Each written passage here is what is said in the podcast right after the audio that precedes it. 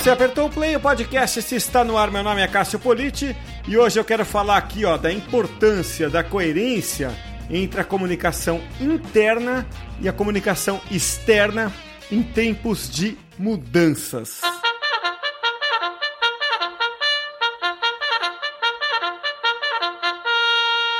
Hoje aqui no podcast eu tenho o prazer de receber a Ana Carolina Ribeiro, que é gerente de comunicação corporativa e gestão da mudança na Netshoes. A Carol, antes de entrar na Netshoes, passou pela Avon, pelo grupo Pão de Açúcar e hoje está nesse pequeno comércio chamado Netshoes. Virou uma gigante aí da internet principalmente depois é, do, do, das últimas aquisições. Mais recentemente, foi, na verdade, adquirida né, no ano passado pela Magazine Luiza. E agora está aí nadando de braçada. Né? É impossível ignorar é, a Netshoes nos últimos, talvez, 15 anos, eu diria. Carol, é uma grande honra para mim ter você aqui para bater esse papo. Obrigado por aceitar o convite. Imagina, Cássio, obrigada a você pelo convite. É sempre um prazer conversar é, sobre esse tema maravilhoso que é a nossa área de comunicação. É isso aí. E, bom, e, e é uma satisfação enorme ter você aqui. É, é, primeiro por ser você, é, ocupando um cargo tão relevante. É, e segundo, é, porque a Netshoes vive um momento, né, como eu procurei introduzir, né? De, é muito especial, eu imagino, na história dela, né? Eu acho que ela já tem uma história especial.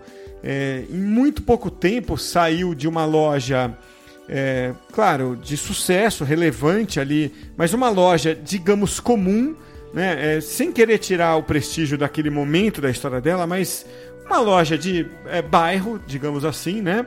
É, claro que trabalhada com, com muito esmero ali, né? mas é uma loja de bairro para um gigante, né? É, e vive um momento especial por quê? Porque é, passou por uma mudança muito recente, coisa de um ano, foi adquirida pela Magazine Luiza. E aí vem quando a coisa parece que vai assentar, né? assim, as coisas, imagino aí dentro, vão começando a entrar no eixo, vem a pandemia. Então a gente está falando de duas mudanças ou de dois terremotos né, na, na vida de quem está dentro da empresa. É, como é que foi esse? Como é que tem sido esse período é, para quem faz comunicação dentro da empresa, Carol?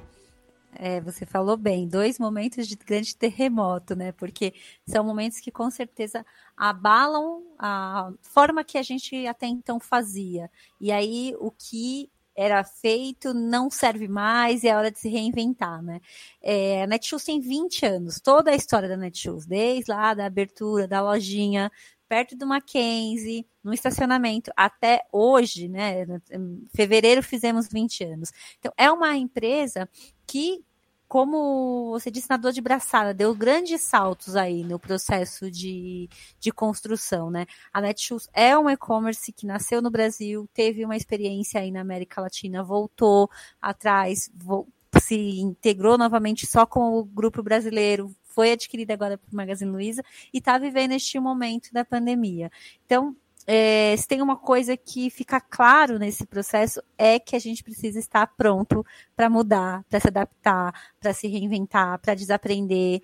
E, e, tudo isso tem sido particularmente desafiador quando a gente pensa é, em cuidar de comunicação né, nesse processo. Por quê?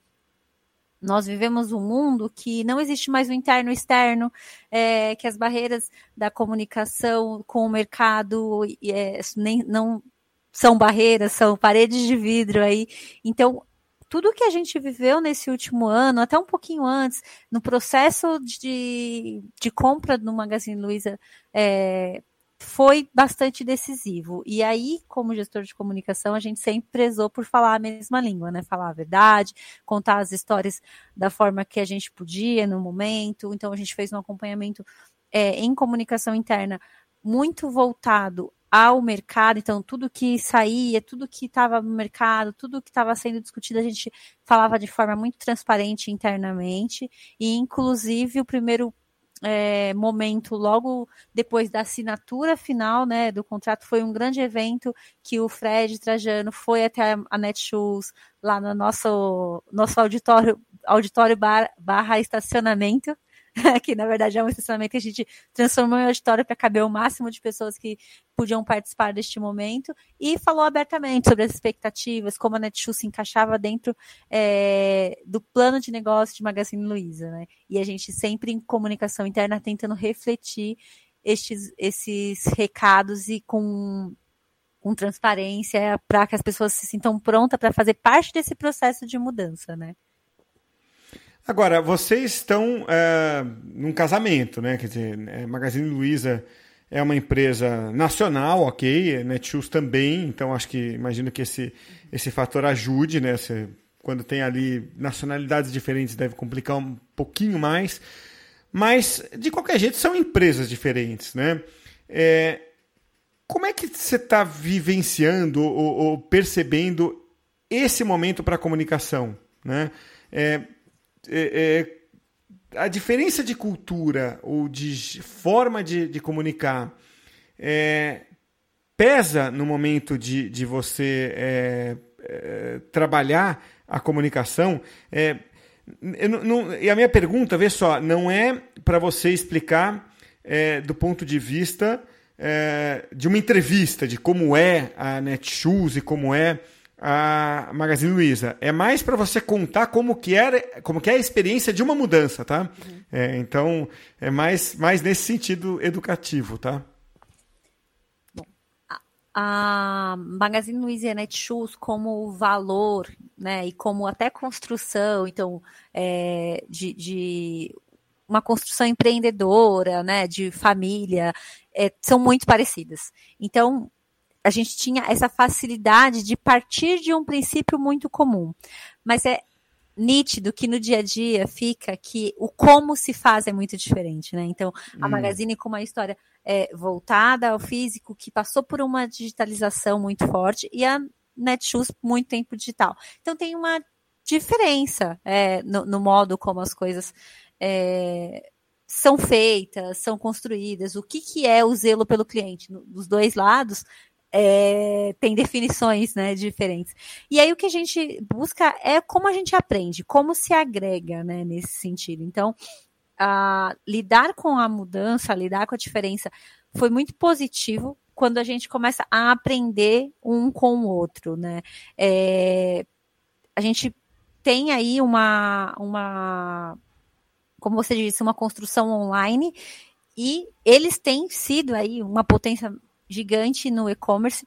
Tem áreas de tecnologia distintas que começam a trocar, tem, a, tem áreas de comunicação, como a gente aqui, que começam a trocar, e isso faz com que o processo fique muito enriquecedor.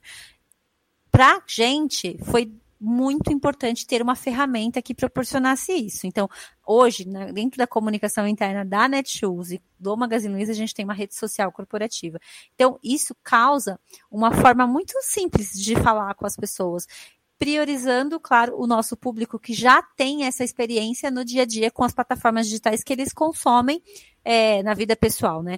Então, como como a gente lida com a mudança. A gente falava abertamente, olha, uma área está fazendo isso, está experimentando aquilo, é, a gente visitou a loja tal, eles visitaram o nosso centro de distribuição, e a gente foi contando como essa integração acontecia, é, da forma mais transparente que a gente conseguia e que era possível no momento, mas dando muito insumo do quanto que a gente tinha a aprender é, um com o outro é, num processo que muitas vezes parecia muito igual, mas definitivamente a gente tinha nossas particularidades e especialidades e eu acho que quando um grupo como o Magazine Luiza adquire uma outra empresa, eles não estão comprando só os seus ativos, né? Então tem muita questão do know-how e do talento das pessoas.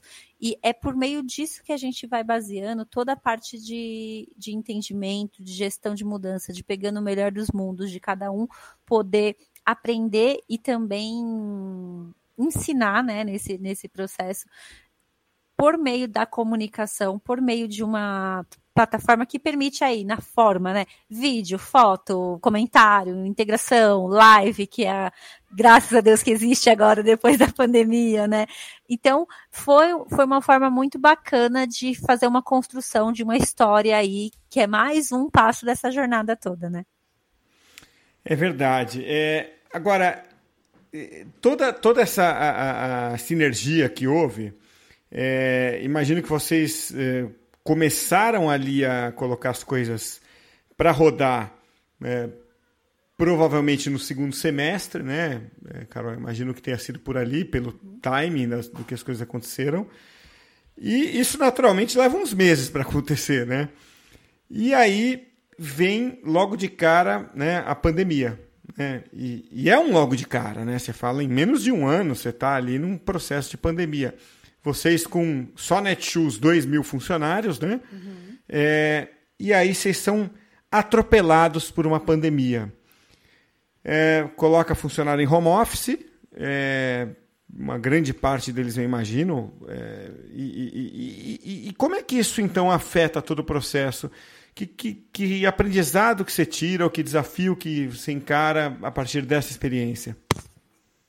É, essa experiência da pandemia, ela tem uma particularidade. Ninguém se preparou, né? E teve até um, uhum. um ponto que o Márcio, o nosso hoje CEO da Netshoes, é, fundador da Netshoes, colocou em uma das lives que ele participou, que eu acho interessante parafrasear, que é assim, onde a gente estava que a gente não viu isso chegando desde janeiro e a gente minimamente não tinha discutido, né? É, mas não é uma verdade, assim. É, do ponto de vista, por exemplo, é, das importações, do, dos impactos no negócio, é óbvio que isso já estava sendo olhado, discutido e tudo mais.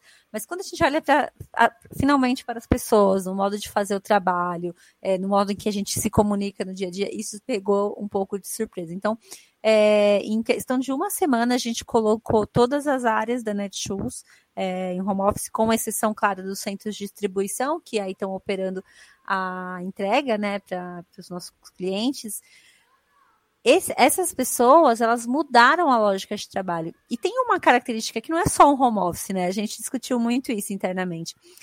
O mundo está voltado para as quatro paredes que compõem aquele, aquele lar, né? A casa. Então, é a escola do filho, é o trabalho do seu companheiro, do seu irmão, é o seu trabalho, o, o lar vira academia, né? Netshoes aí promovendo uma série de, de vendas para as pessoas se prepararem. O, o lar, ele vira o restaurante. E tudo isso num ecossistema coletivo. Então, a, a gente percebeu que algumas barreiras foram quebrando, né? Então, daquela coisa da reunião perfeita já não existe mais, porque tem filho, tem cachorro, tem conexões diferentes. Então, as coisas vão começando a ficar mais flexibilizadas. E aí, da nossa parte de comunicação, o que, que a gente percebeu? Que a gente tinha que apoiar as pessoas e tentar fazer com que todos os sentimentos estivessem meio nivelados. A gente aproveitou todos os artigos e ferramentas que a gente tem de comunicação digital, então falei da live, né? Para passar as informações do negócio, falar um pouquinho sobre o que estava acontecendo, sobre as lojas, sobre é, as, as vendas, dá uma acalmada nas pessoas, falar, olha, a gente está com esse esse ponto aqui de atenção, isso isso isso está bom, mas a gente está na mesma página. A gente usou as ferramentas internas para distribuir conteúdo de inteligência emocional, inteligência financeira, é, a gente trouxe para a pauta da comunicação interna coisas que até então a gente não discutia. Era muito focado nas próprias realizações da empresa, é muito focado no nosso dia a dia, e a gente começa a trazer uma construção mais individual, né? É uma discussão até mesmo de saúde física, de saúde mental mesmo, para que a gente pudesse passar todo mundo por isso. E dado aí o primeiro, segunda semana que foi mais caótico, aquela coisa das reuniões, das ligações, a gente percebe que tem como, né? É um modelo que veio para ficar. O trabalho remoto, ele sendo para os apoiadores ou entusiastas antigos, ou aqueles que sempre torceram o nariz, vieram, é, chegou e provou que ele funciona é, e que ele foi aí uma grande escapatória. Então, para a gente, acho que a maior lição que fica é que toda a parte digital, digital, toda essa digitalização das ferramentas é importante para promover esse tipo de eficiência no trabalho, né? E quando a gente olha até para as questões é, de vendas e clientes, estar no meio digital, né, foi um grande, uma, um, um grande asset para a gente, ser uma empresa online, porque a gente já saiu aí ganhando no sentido de estar tá pronto para atender essa demanda de pessoas que não tinham o hábito ainda de navegar, de comprar pela internet e de repente se torna uma das poucas opções. Então, tudo isso, ah, e aí passou pela parte do trabalho, passou pela parte da, do consumo, depois pelo entretenimento, com as lives dos artistas e tudo mais. Dá, dá um recado claro que a modernização é, que a digitalização ela não é mais uma escolha, ela vai fazer cada vez mais parte da nossa vida e que ela vai nos ajudar nesses períodos mais críticos é, a partir de agora. Só para dar um número para o que você está falando, é, eu estava lendo aqui uma reportagem do Estadão, até enquanto você falou, eu consegui puxar aqui o link, deu tempo, e vou deixar o link na descrição aqui do podcast, tá? Mas a reportagem do Estadão Agora em maio, tá? É, trouxe os seguintes resultados de um estudo feito por FGV, Infobase e Institute of Technology é, Entrepreneurship and Culture. Então é o seguinte, tá? É, 30% das empresas que adotaram home office durante a quarentena vão manter essa. Já decidiram, tá? Pode ser que é, mais outras depois decidam fazer o mesmo mas 30% vão manter pelo menos uma vez por semana. Então é o que você falou. A mudança veio para ficar e 30% já decidiram que isso vai acontecer. Né? É, e, e, e, é o que a gente ouve falar mesmo. Você conversa com as empresas por aí, elas é, deram o braço a torcer, as que eram contra. Eu ouvi relatos, obviamente não vou citar quais empresas, mas quem acompanha aqui o podcast sabe que a gente toda semana entrevista de duas a três, dois a três gestores ou gestoras de empresas grandes. E nesse papo que a gente tem pré e pós-gravação, eu ouvi alguns relatos assim: olha, na minha empresa era proibido falar em home office. e agora é, já se fala que vai ser o, o, jeito padrão de fazer. E na Netshoes, é, eu imagino que vocês tenham, você pode me confirmar se, é, se a minha impressão é, confere ou não, que até pela natureza da empresa, pela idade da empresa, seja também uma empresa jovem, né? de, de pessoas jovens, né, Carol? Então, é, como é que fica, é, então, o trabalho é, com o público jovem, né, nesse caso de comunicação interna? É, mesmo antes da pandemia, ou durante a pandemia, ou pós-pandemia, Muda muita coisa. É, a minha dúvida é sempre essa. Já tive outras conversas aqui né, com outras empresas e, e eu adoro perguntar isso. É diferente você fazer comunicação é, interna, principalmente, para é, um público mais jovem? É, ou, ou, ou não? Ou você basicamente muda só a linguagem? Não, é diferente sim. A gente a Netshoes é uma empresa, é como se for, ela é jovem, né? 20 anos aí de idade e ela tem uma característica de atrair profissionais jovens. A nossa média de idade é uma média muito jovem. E a gente percebe assim que, por mais que a gente corra atrás das, das tendências de mercado, de bench, de olhar para o lado e ter, claro, é, é, um aprendizado com outras empresas, não existe receita de bolo na hora de lidar com o público interno. O público interno reflete uma cultura é, que é, passa pelos valores, pelo modo de fazer, pelo trabalho, mas também é, pelo que entrega, pelo tipo de produto, que tipo de segmento que tá. E na Netshoes a gente aprendeu rápido que ao entregar tecnologia né, para os nossos clientes, ao trazer pessoas jovens que são conectadas nesse mundo, a gente tinha que acompanhar ou a gente ia ser engolido aí pelos outros diversos canais que as pessoas têm. Então, aquele momento que a pessoa para para se informar, ela pode tomar a decisão de se informar pelo externo ou pela comunicação interna. Então a gente aí vai fazer três anos, tomou a decisão de fazer uma equiparação disso, né? Então, era uma empresa que internamente ainda tinha nos seus canais uma série de, de, de processos que não, não faziam sentido com o nosso DNA digital com o nosso DNA de entrega de tecnologia, com o nosso nossa experiência de usuário com um cliente. Então a gente voltou, sentou, fez uma série de trabalhos de planejamento para entender que público que é o meu, que que eles, como ele consome, é, o que que faz com que ele queira saber da empresa, que voz que é essa, essa que voz de empresa que ele vai ouvir né? Era sempre aquela coisa do perfil institucional ou do e-mail institucional, é, falando com todo mundo e sem um canal de troca.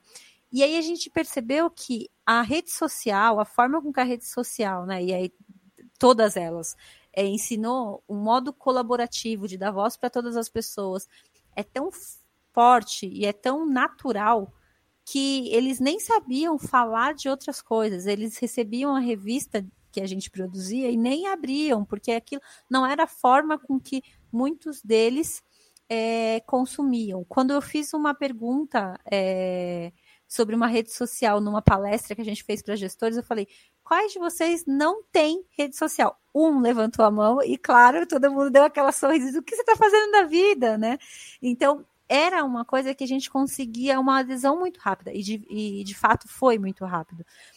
E depois a gente ainda começa a mudar a linguagem no sentido de não é a, a empresa falando da comunicação, é a Carol, aquela pessoa que está ali no dia a dia produzindo aquele conteúdo, ela pode falar, não é a área de marketing, é, ou melhor, não é a empresa que fala sobre a campanha, é alguém de marketing que trabalhou naquilo, que produziu aquilo. E a gente foi dando voz para esses interlocutores.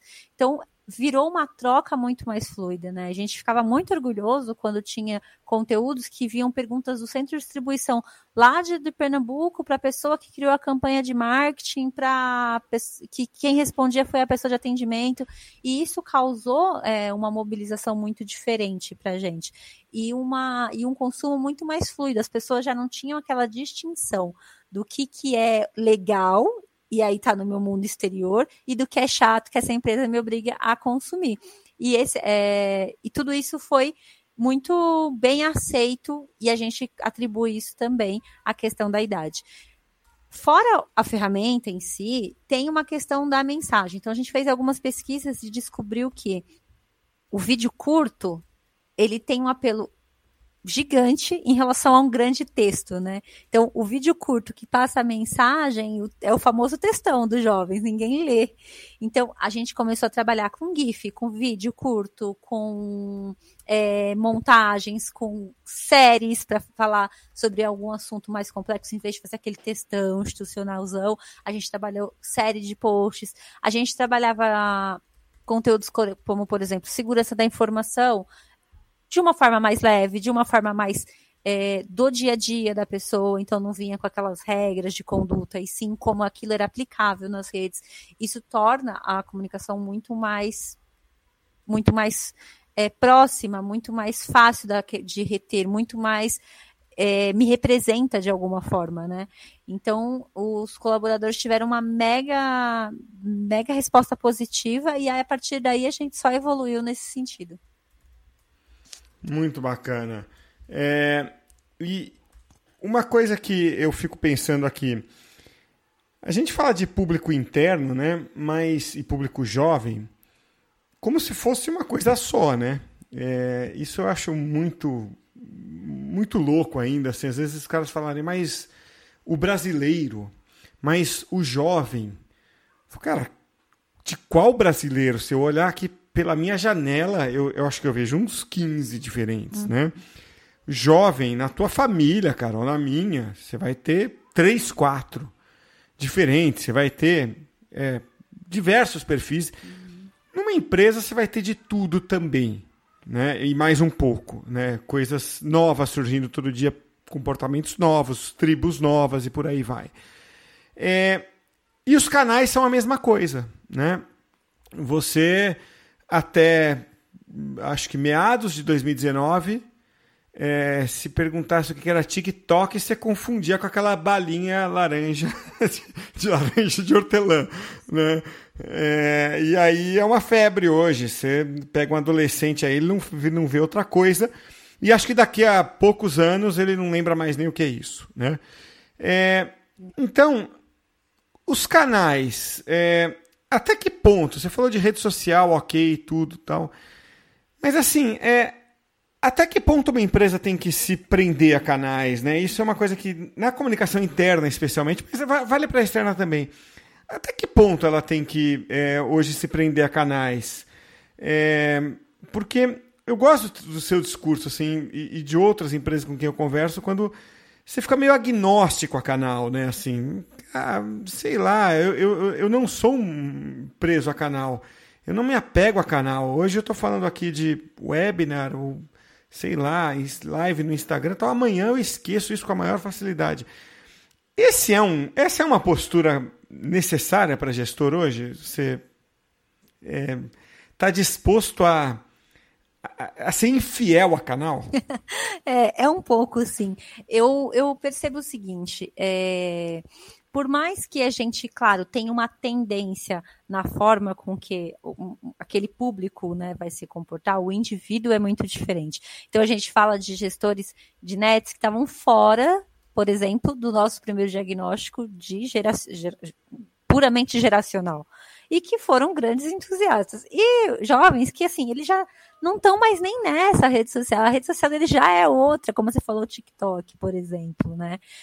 E aí a gente faz experimentos no dia a dia. Eu acho que a gente tenta mostrar um pouquinho de, de diversidade na forma, né? Então eu vou te dar um exemplo muito simples, mas muito real. No Dia das Mães deste ano, com as pessoas dentro das próprias casas e com o TikTok bombando, a gente pediu para que um concurso cultural é, fosse dividir TikToks das mães com os filhos para ir hum. participar. Então, trazendo um pouco deste modelo. Agora, é, não dá para ficar refém da plataforma. Eu acho que é, um dos grandes aprendizados que a gente tem nessa comunicação em que o comunicador, né, a pessoa, ela, ela deixa de ser simplesmente o produtor do texto, é a consultoria, porque é o, a forma de você estar meio ativo em todas as áreas. Então, muito parecido com o que as nossas pares de RH faziam lá com as business partners, a gente em comunicação começou a trabalhar isso. Então, é, nas áreas mais de negócio, chega e fala, e aí, o que está acontecendo? Quais são os problemas? Quais são os pontos? É, como que a gente consegue conversar? Então, a gente percebeu algumas diferenças. A área de tecnologia, por exemplo, eles usam os canais da empresa, mas eles têm alguns é, outras ferramentas que são da comunidade de tecnologia que eles usam mais. Então a gente começou a influenciar alguns embaixadores para trazer um pouco desse conteúdo institucional para essas áreas. Não necessariamente sou eu, como área, assumindo mais uma plataforma, mais uma responsabilidade né, dentro desse processo, mas influenciar. Ah, tem uma área de atendimento que faz uma reunião semanal com 100% do seu público presencial. Então, por que não reforçar esse canal face a face? Que é um que nunca vai morrer, que um, um canal que não vai deixar de existir. Né? Então, vamos trazer para dentro desse canal que funciona para esta área um pouco também das mensagens corporativas. A gente tem o perfil do CEO, tem o e-mail presidência, tem uma mas todas as vezes que a gente consegue colocar ele num encontro gerencial, num café da manhã com o presidente, ou que a gente consegue estabelecer outros canais, outras formas de troca, a gente faz, que é uma forma de alcançar todos os públicos, aqueles que não vão ficar ligados na sua plataforma 100%, aqueles que preferem ter essa esse ponto. Agora com as lives, a gente antes, assim, a gente tinha uma, um dos nossos. Já, esse recurso já é antigo, mas os nossos gestores odiavam aparecer ao, ao vivo. Parecia que o ao vivo ia morder, né? É uma coisa, não, mas dá para editar, dá para cortar, dá... e aí, de repente, aquilo é, é, é, tão natural agora, todo mundo entra, todo mundo junto. Se cair a conexão, caiu, faz parte. Então, a gente começa a trocar de, muito rapidamente. O que eu acho que tem que ter é um pouco de direcionamento estratégico na forma com que a gente vai passar a mensagem, que tipo de mensagem a gente vai. O canal ele vai ser mais é, sazonal, mas o, o, que, o que precisa ser feito, o que precisa ser falado na comunicação, ela passa por uma diferenciação. E aí eu acho que é um ponto engraçado que eu tenho trocado com diversas pessoas, inclusive. É, eu fiz um bate-papo aí numa faculdade recentemente de pessoas mais jovens e eles até hoje ninguém ninguém pensou em ensinar a comunicação corporativa por esse viés do relacionamento, de estar próximo das áreas, de não, é a produção do texto. A produção do texto, enfim, não é o que vai definir a, aquele sucesso de mensagem, não é o que vai definir a retenção da, do que você precisa passar, né? Então, eu acho que é ainda, ainda é um viés a ser trabalhado aí no, na, nas formações dos, dos futuros comunicólogos. É, é isso, é estratégia, né? É, Aliás, você falando isso me, me reforça é, duas coisas aqui na cabeça. Uma é o que a gente. Você falou no começo da conversa, né? Assim, de. É, quando você deixa o canal um pouco de lado, assim, né, ou de segundo plano, não é de lado, mas em segundo plano, fica muito mais fácil você fazer uma comunicação unificada e a, a, a comunicação interna e a externa serem uma comunicação só, porque é, né, você está olhando para a mensagem acima de tudo, né? E, e, e, não estratificando aquilo por canal. Então, primeira, primeiro ponto que me vem à cabeça é isso, né? É, e o segundo é que é, eu acho que assim o mercado de comunicação está ficando para mim mais evidente é, que em nível gerencial tem mais estrategista hoje operando. Se você ouvir aqui o podcast, você vai ver. Vou até convidar as pessoas que estão ouvindo para ouvirem o episódio número 214 com a Maíra Martins, do PayPal. E ouvir é, logo depois desse aqui, porque impressionante, assim, Carol. É, mulheres como você, a Maíra, cara de menina e cabeça de estrategista, né? Assim, não sei o que está acontecendo no mercado, mas eu estou achando o máximo, assim, porque vocês têm essa, né? Assim, o mercado está ganhando muito isso, né? Você é, não perde essa coisa, é, sabe, de, de, gestores jovens com a energia, né? Assim, de, de pessoas é, com, é, um, sabe, um, uma linguagem mais jovem, uma aparência, inclusive, mais jovem, o que é sempre gostoso, né? Ter, não fica aquela distância de uma equipe, é, sabe, muito nova para uma pessoa de muito mais idade que o resto da equipe.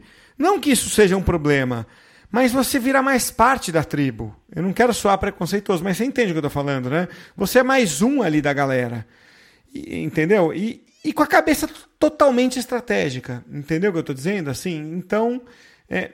E outra, se você, no nível gerencial, consegue pensar estrategicamente, pô, isso para você é ótimo, porque na sua carreira você está apontando para cima para assumir cargos de direção em algum momento cedo também. E para a empresa é fantástico, você tem mais gente pensando estrategicamente. Então são essas duas coisas que me vieram à cabeça aqui, que me deixam é, mais felizes de ver isso, porque, desculpa me alongar aqui, mas é, dez anos atrás, quando eu comecei a frequentar eventos nos Estados Unidos, me desesperava um pouco de ver o americano falando tanto em estratégia e a gente aqui tão preso à operação. Eu vejo que o Brasil deu um salto aí, talvez em 10 anos, né, é, de empresas, é, é, talvez mais no mundo digital, buscando também caminhos menos presos né, a dogmas, é, e aí te empurram é, ser mais estratégico. Tá, falei alguma bobagem aqui que mereça correção, não? Não, eu acho que eu tenho um ponto a agregar aqui. Foi uma reflexão que eu fiz algumas vezes aí, é, quando eu fui construindo a minha carreira e fui passando por diversos momentos, né?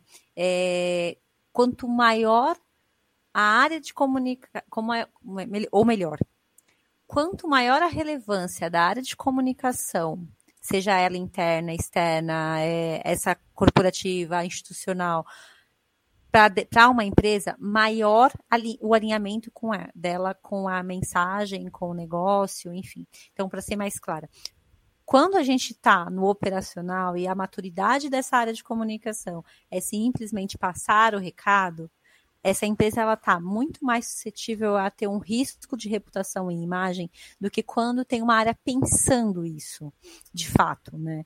Então, eu acho que o maior aprendizado nesse sentido que a gente pode passar é que quanto maior é, a capacidade consultiva é, política, de articulação que o, o, colaborador de comunicação tem dentro de uma empresa, maior faz sentido ele estar lá. Porque, de fato, a operação, a parte da, da simples escrita, é, é, é uma parte que vai fazer sempre sentido dentro do, do que a gente precisa. Mas, mas é uma ferramenta, desculpa. Exato. Mas, é, mas é só. É, é mais ou menos como você resumir a engenharia a, a, a ao trabalho do, do pedreiro. Vai. É, que é importante o pedreiro estar tá lá. Sim. Mas, mas não resuma a engenharia aquilo, né? A, engenharia e arquitetura é muito maior que aquilo, né? É isso. É, vai sempre fazer parte, não tem jeito, a gente não vai fugir. É, da operação, mas é importante você pensar é, até de forma antecipada, planejar, é, quando a gente olha para a área de reputação, né, a área de relações públicas, é, mensurar os riscos, em que mercado eu atuo, quais são os riscos do meu mercado, em um momento que é tudo tão frágil no sentido de da, do, da comunidade, das pessoas, no mundo todo, a sociedade está reaprendendo uma série de coisas importantes, revisitando preconceitos, é, a gente está evoluindo, essa comunicação ela precisa refletir isso, precisa ter gente pensando de forma estratégica, pensando de forma planejada, de forma proativa e não simplesmente você jogar dentro da pastelaria que é uma é o, é o bordão da nossa área. Não conheço um profissional que não fala, ah, eu não quero ser pastelaria. Então é um pouco um pouco disso que eu acho que ainda há um caminho para evoluir, mas eu sinto também com você que a gente tem feito bem. E olha, o maior sintoma de que a coisa não está bem é quando pessoas dentro da empresa reclamam que a comunicação não é vista como importante. Sempre que isso acontece, eu automaticamente penso o seguinte: você é que não fez a comunicação ser percebida como importante. É, eu acho que centenas de vezes tive já esse diálogo é, com como professor, como consultor, mas mais como professor. Minha empresa não valoriza a comunicação. Culpa não é da empresa, viu? acho que acho que tem um trabalho a ser feito ali de, né, de, de estratégia, porque é, talvez você deva é, fazer isso que a Carol está comentando aqui para ser feito. Carol, para fechar, queria só fazer um comentário aqui é, e, e, e, saber como é que está isso dentro da Netshoes, por curiosidade minha aqui. A Netshoes nasceu em fevereiro de 2000, como você colocou, pouquíssimos meses antes das Olimpíadas de Sydney, né? É, e, a gente tem muita autocrítica no esporte, né? É, a gente era feliz e não sabia nos anos 2000, porque Ok, naquele ano eu adoro esporte, então naquele ano o Brasil foi para a Olimpíada, voltou sem nenhuma medalha de ouro, mas a gente tinha muita coisa boa acontecendo ali pelos anos 2000, né? O Guga, né, o Gustavo Kirten, arrebentava no tênis, ele era bicampeão de Roland Garros, seria tricampeão depois. O vôlei masculino estava engrenando, depois viria a fase, a melhor fase da história. Tinha o Rubinho Barrichello começando na Ferrari. Eu sei que muita gente até hoje avacalha o Rubinho, que eu acho uma grande injustiça. O Rubinho foi um piloto com o maior número de largadas na Fórmula 1. Pilotou a Ferrari, pô. E hoje a gente não consegue nem ter piloto na Fórmula 1 no grid, né? Enfim, é, o Brasil tinha é, vinha de duas finais de Copa do Mundo no futebol, iria para uma terceira final e ganharia dois anos depois. E foi ali que a Netshoes nasceu, né? Foi nesse cenário que eu estou contando. Você vê que eu adoro esporte, então me lembro bem de tudo isso. Foi nesse momento, aliás, eu era repórter esportivo naquele momento, e foi ali que a Netshoes nasceu, como você falou ali, é, no bairro de Genópolis, ali na, perto do Mackenzie.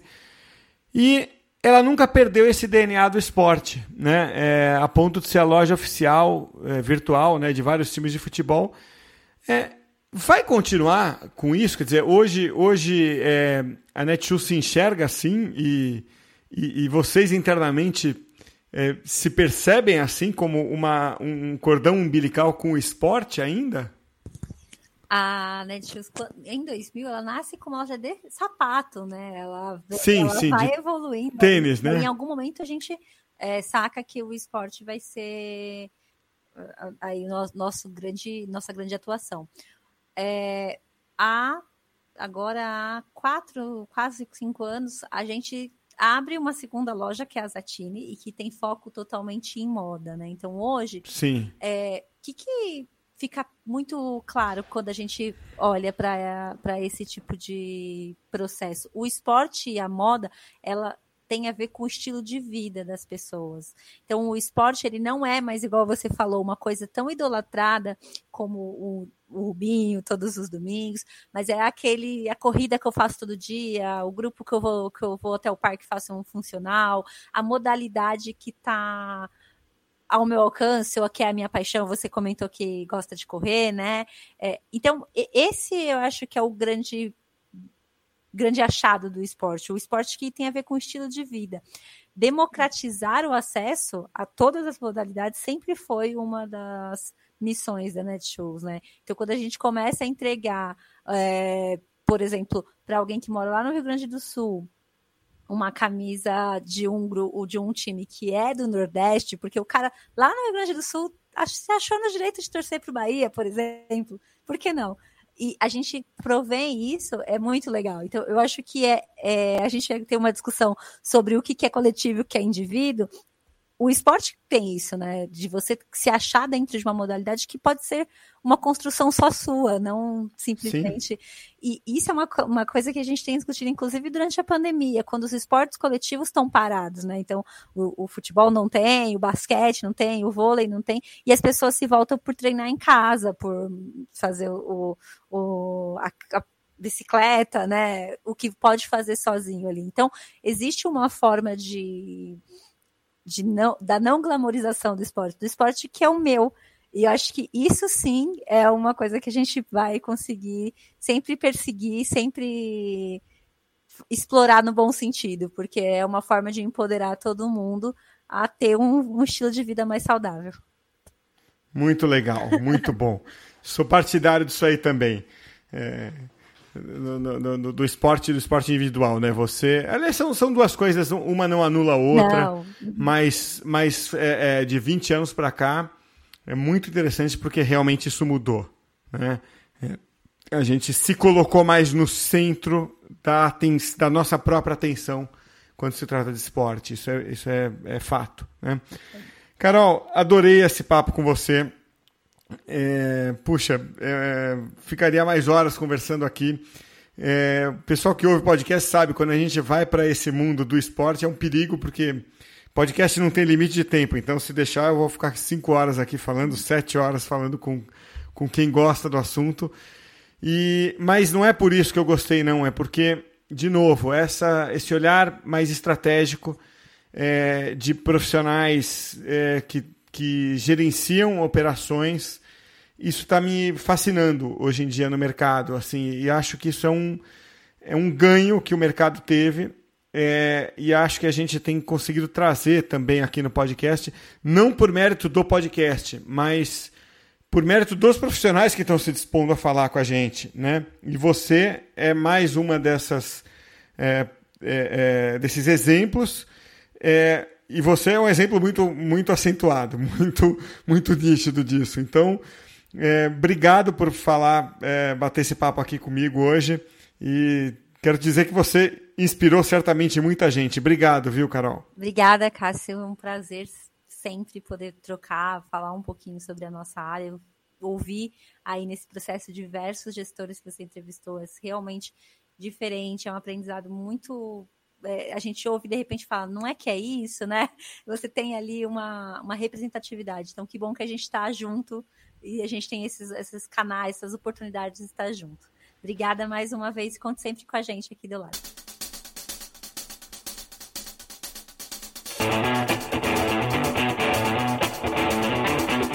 Agora eu tenho um recado aí para você, ó. O Dino é a solução do grupo Comunique-se que garante a você a publicação do seu conteúdo em diversos sites parceiros. Funciona de forma muito simples. Você assina o Dino, cria o seu conteúdo e distribui esse conteúdo em mais de 150 sites parceiros e portais. Se você quiser saber mais, então acessa aí agora, ó, dino.com.br.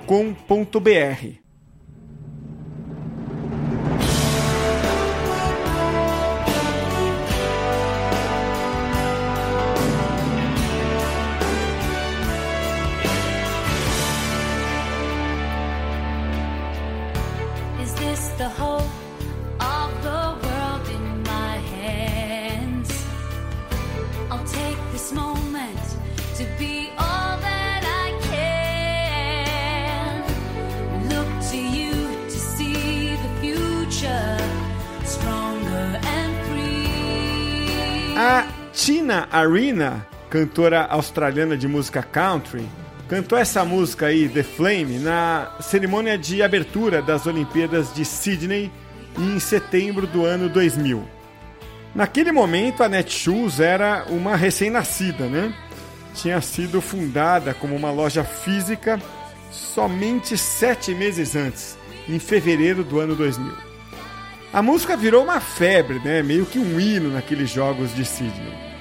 E deu saudade ouvindo agora, mais de 20 anos depois, ou melhor, quase 20 anos depois.